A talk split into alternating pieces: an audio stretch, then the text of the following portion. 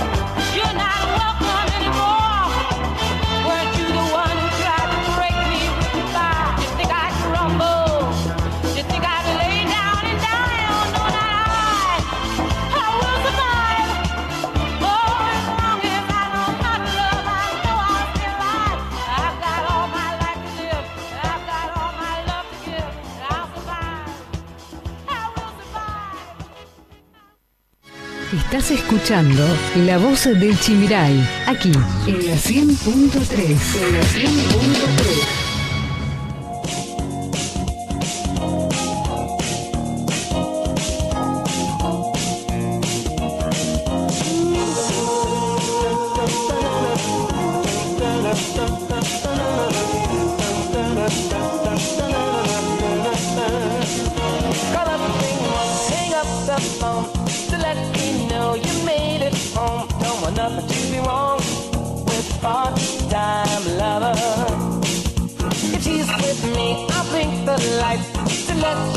Oh, tonight's the night for me and you, my part-time lover.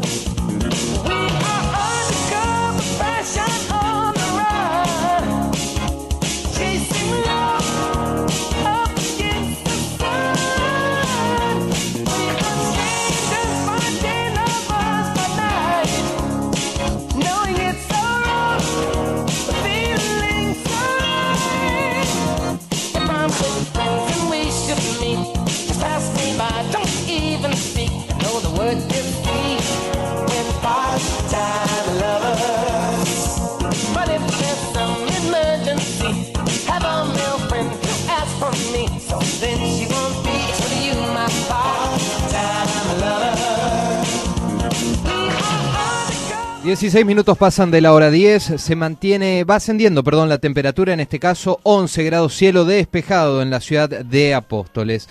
Una de las informaciones que ha trascendido a lo largo de esta semana tiene que ver con las obras que se realizan, saben ustedes, en el aeropuerto de la ciudad de Posadas, obras que eh, están a cargo de la ejecución por Aeropuertos Argentina 2000 que en primer momento, como plazo de finalización de estas obras, eran para el 15 de septiembre, pero ahora han anunciado que este plazo se extiende.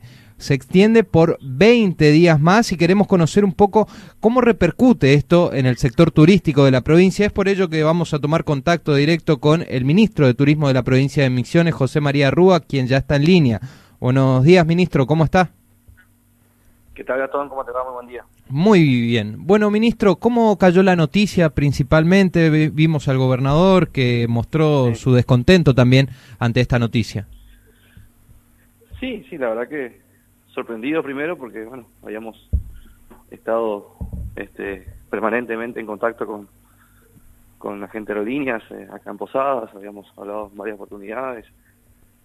Yo particularmente me había comunicado varias veces con, con el administrador de acá, con, la gente también en, Buenos Aires, el, gerente regional, y veníamos bien, veníamos bien, en ningún momento nos advirtieron a nosotros de una situación, digamos, de este tipo, en la cual, este, bueno, se, podría trazar la, la, obra, ¿no? Si siempre, siempre este, se habló, ¿no? De que las lluvias de los primeros días habían complicado un poco, pero, pero que después, bueno, se había acelerado el ritmo y, y se venía trabajando bien.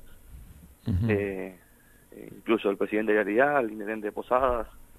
Eh, nosotros con el gobernador habíamos estado hace casi un mes, un mes, un mes justo, el 15 de julio fue que tuvimos, el mes que se que se que se paró, digamos, la, o sea, que se, que, se cerró el aeropuerto por, la refacción, así que no no no había, digamos, un, por lo menos una comunicación eh, que esto podía pasar, ¿no? Lo cual eso me parece que fue lo que más sorprendió y, y lo que generó también el, malestar en su momento del, gobernador. Ahora, a lo largo, justo nos agarró también receso invernal y quería conocer eh, más o menos qué impacto tuvo el aeropuerto cerrado, si bien los números fueron buenos, principalmente en la zona norte, también muy buenos en, en la ciudad de Posadas, en la zona sur también, eh, pero sin duda que podrían haber sido mejores con un aeropuerto funcionando. No, yo, yo creo que hay, hay que separar ahí dos, dos cosas, digamos. lo primero es que lo que fue vacaciones, el, el turismo de vacaciones, es, un, turismo que, que, eh, para Posadas la mayoría viene en auto. Acá lo que está, lo que va a pasar ahora, digamos, que eso sí se va a empezar a sentir quizás a partir de, la próxima semana, es ese turismo corporativo que era el que venía a la ciudad este, por negocios, por un evento, algún congreso, y que bueno, ese sí no, no, está viniendo, aquel que venía por ahí dos días eh, o, o, o, una, o una noche, eh, que es el más corporativo, ese, ese es el turismo que, bueno que, no, lo, no, lo, no lo vamos a tener y que, que compensó con las vacaciones, ¿no? Compensó con todo el movimiento de, de, julio, el fin de este de agosto, que también fue muy bueno. Eh, así que la, la idea era justamente aguantar, digamos, ese mes entre el 15 de agosto y 15 de septiembre, eh, este, para, para, bueno, ya después de tener el, aeropuerto recuperado, pero pero esto nos, nos estira un poco más, ¿no? Esto nos estira casi 20 días más, lo cual la verdad que ahí sí vemos que es un, prejuicio eh, importante. Eh, a eso sumar también la, la, la, inestabilidad, digamos, la, la falta de previsibilidad también de las empresas aéreas para, para poder ofrecer sus tickets. Acuérdate que yo otro día lo decía, eh, nosotros tenemos un relevamiento hecho que entre Aerolíneas Argentinas, Yesmar y Fraibondi ya fueron 10.000 tickets emitidos entre el 15 de septiembre y el 2 de octubre. Ticket de postergación estamos hablando, ¿no? 10.000 tickets que reprogramar, digamos, para, para la, la, próxima semana. Así que eso, la verdad que eso nos, nos, nos va a perjudicar, ¿no? Eh, o sea, son tickets que debieron ser eh, reprogramados, viajes reprogramados, digamos, ¿no, ministro? A ver si nos cortó la comunicación, vamos a ver si lo...